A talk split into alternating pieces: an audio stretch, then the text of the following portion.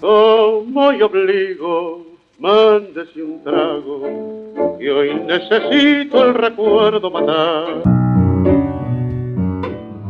En 1933 se terminó de romper su relación con Razano por diferencias económicas, agravadas por el desorden en sus cuentas y las deudas. Designó entonces como representante a Armando de Fino, uno de sus amigos provenientes de la barra del Café de los Angelitos, antes de ser famoso. Ese año concentró sus presentaciones en el interior de Argentina, Rosario, Santa Fe, Paraná, Arrecifes, San Pedro, Azul, Olavarría, en Mendoza, San Juan, Córdoba, Villa María y muchas ciudades más. Cantó por radio con una audiencia inaudita. Participó en Buenos Aires de la revista de Gavino a Gardel y grabó varios discos difundidos bajo el título de Gardel canta a Gardel, en los que utilizando una novedosa tecnología cantó a dúo consigo mismo. En septiembre conoció en la radio a Hugo Mariani, un uruguayo que hacía años que vivía en Nueva York, donde había creado y dirigido la Orquesta Sinfónica de la National Broadcasting Corporation, NBC, que tenía incluso un programa llamado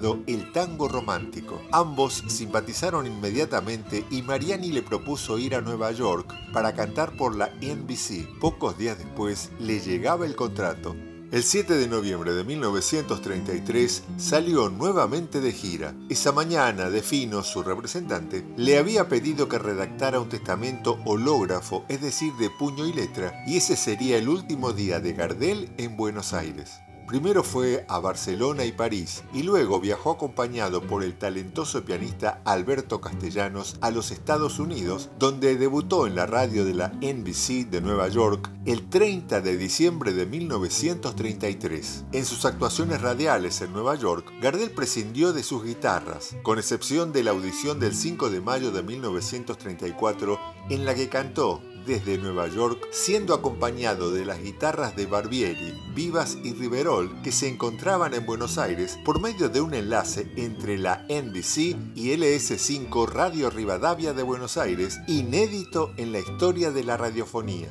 En la NBC, Gardel cantó acompañado por la destacada orquesta de la radio neoyorquina dirigida por Hugo Mariani, desempeñándose como arreglador el músico argentino Terry Tucci, radicado hacía años en Estados Unidos, que le aportó un nuevo sonido basado en armonías novedosas. Tucci y Castellanos congeniaron de inmediato y fueron quienes le sugirieron a Gardel un cambio mayor en su canto le propusieron que extendiera el registro de su voz hacia los tonos graves para llegar a un barítono alto. Es con esa voz que Gardel registrará sus últimas y más célebres canciones. Gardel pasó por un periodo de adaptación a la orquesta y las nuevas armonías de Tutsi, pero cuando llegó el momento de formar el equipo de músicos que lo acompañaría en sus películas estadounidenses, lo llevó a Tutsi como arreglador musical y director.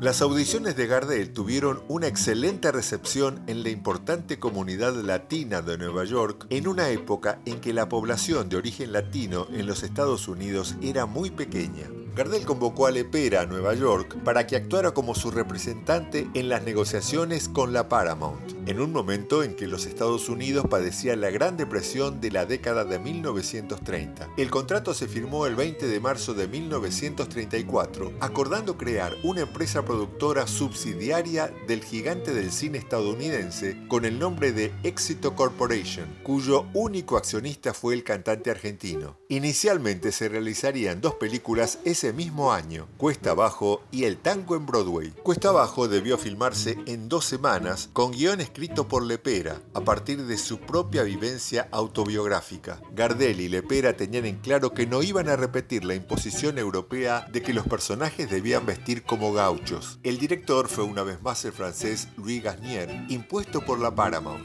Encontrar actores que hablaran español fue uno de los grandes problemas de producción para los papeles principales contrataron a Mona Maris, una argentina que vivió desde muy chica en Europa. También Vicente Padula, Manuel Pelufo y Anita Anita del Campillo. Para los papeles secundarios, Gardel convenció para que actuara en su película a los diplomáticos de Argentina, Chile, Colombia, Venezuela y Perú. En las canciones principales de la película, Cuesta Abajo, Mi Buenos Aires querido, Amor de estudiante y Criollita de Sí que sí, Gardel estaba acompañado por un notable quinteto dirigido por Alberto Castellanos en el piano, junto a Remo Bolognini y Hugo Mariani como primer y segundo violín, Washington Castro en violonchelo y Humberto Di Tata en contrabajo. Gardel, Lepera y Castellanos no quedaron del todo satisfechos con la película, sobre todo porque en el proceso de edición, Gasnier y los técnicos de la Paramount quitaron muchas de las escenas más divertidas y chispeantes. Pese a ello, la película tuvo un éxito apoteótico tanto en Estados Unidos como en América Latina. En Nueva York, miles de personas desbordaron el cine, ocupando las calles al punto de que la empresa exhibidora colocó parlantes en la calle para que el público que no pudo entrar a la sala pudiera oír las canciones. Paradójicamente, solo en los medios periodísticos de Buenos Aires se elevaron críticas a la película, especialmente en la clase alta. Mientras que el público desbordó los cines y exigía que se repitieran las canciones, los diarios tradicionales, Nación y Prensa cuestionaron la película por la mala imagen que daba de la Argentina. También el letrista Homero Mansi cuestionaría duramente la película en un artículo publicado en la revista Antena, cuestionándole por carecer el valor nacionalista. El tango en Broadway fue filmada entre fines de junio y la tercera semana de julio de 1934 y el director volvió a ser Louis Garnier.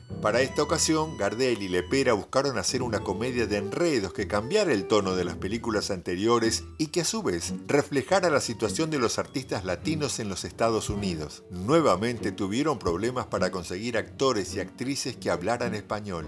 Las canciones que interpreta Gardel en la película son Soledad, El Foxtrot, Rubias de New York, Golondrinas y Caminito Soleado. En las tres primeras fue acompañado por la orquesta de Terek Tucci y en la última por el piano de Castellano, con las guitarras de Cáceres, Ayala y Cornejo.